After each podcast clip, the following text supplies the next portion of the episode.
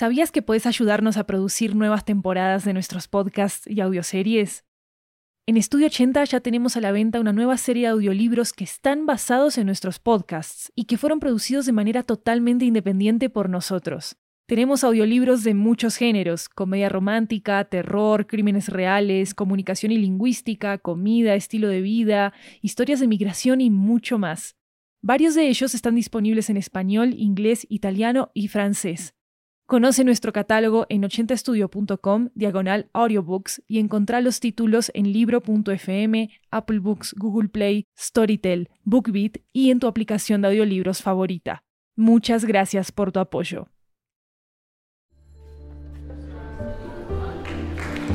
Hello, hello everyone, welcome back to 80 Cuentos. As you know, this is a Latin American anthology with audio tales coming from all around the region. Yes, I'm Maru Lombardo, and today we bring you a story from Santiago de Chile.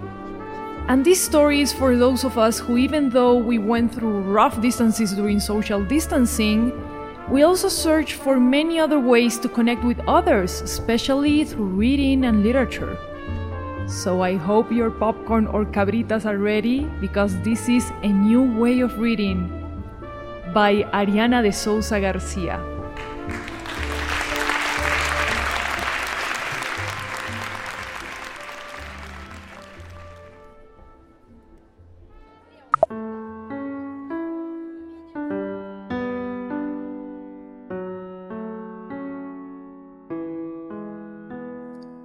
Today is September 3rd, 2020.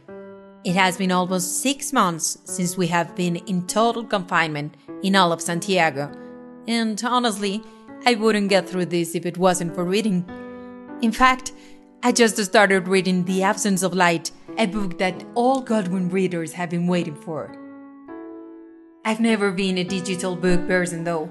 I'd rather go for the the body of things, you know, I like to hold the book in my hands, measure its weight, touch the paper, smell the pages, write on them, listen to the rustle when turning, walk my eyes through the typography.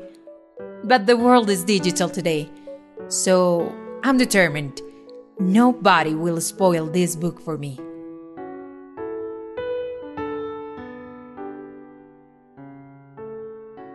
To keep trying despite the uncertainty, the rejection, the coldness of it all, to be able to love all the beautiful things that we had never seen and that are now part of us, to be able to form new homes in every place we go, to be able to take everything and make it make sense.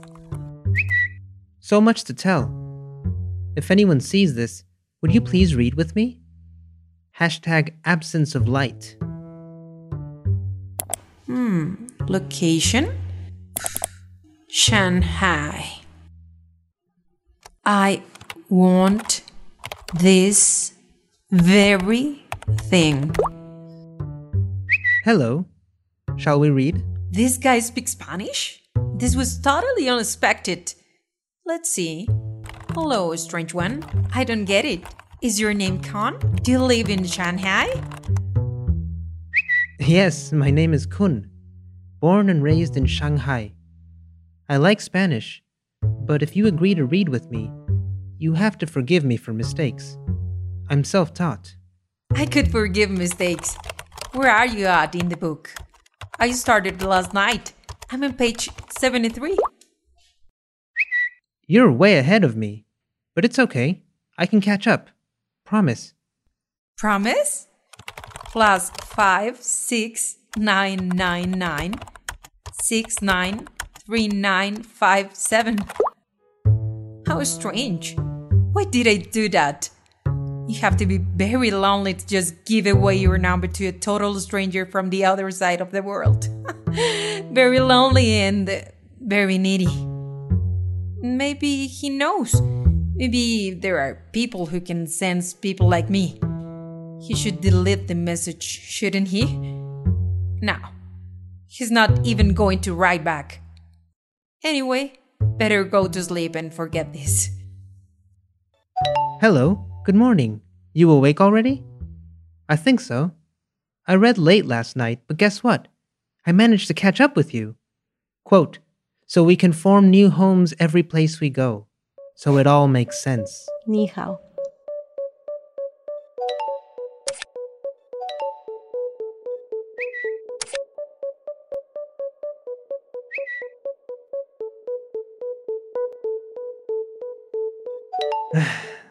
That's the end.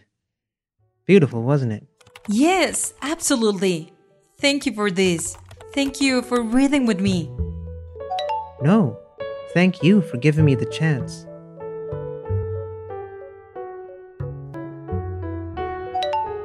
Hello, how are you? Will you be alright? What will you be doing? I would like you to write back. I feel him so, so close. And yet, I wonder what's the point of talking when there are 18,837 kilometers between us? Why fit something that has no real chances? It makes no sense. Who would even think of tracing something from Santiago to Shanghai? How nice to agree with Kyun. How necessary it's to read with other people. To know that each reading is unique, that resonances are your own and also collective. How important it is to know that there is something essential, something powerful in it, in a message that someone writes, that someone else corrects, that someone else edits, that others read, and that we recommend to many others. Knowing that all of us, even in this silence, even as everything out there collapses, are together in that message, in that journey, and that artifact. I want to hold on to that. Those are the same things that brought him to me, and now I. I want to allow myself to trace something from Santiago to Shanghai, to wherever it takes us.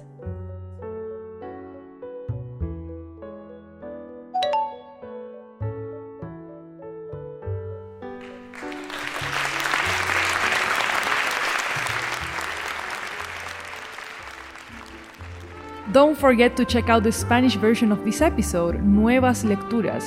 You can find it in 80 Cuentos feed as well. This story was written by Ariana de Souza Garcia. Ariana is a journalist and narrator based in Santiago de Chile, and she's also an editor in Casajena Editoras.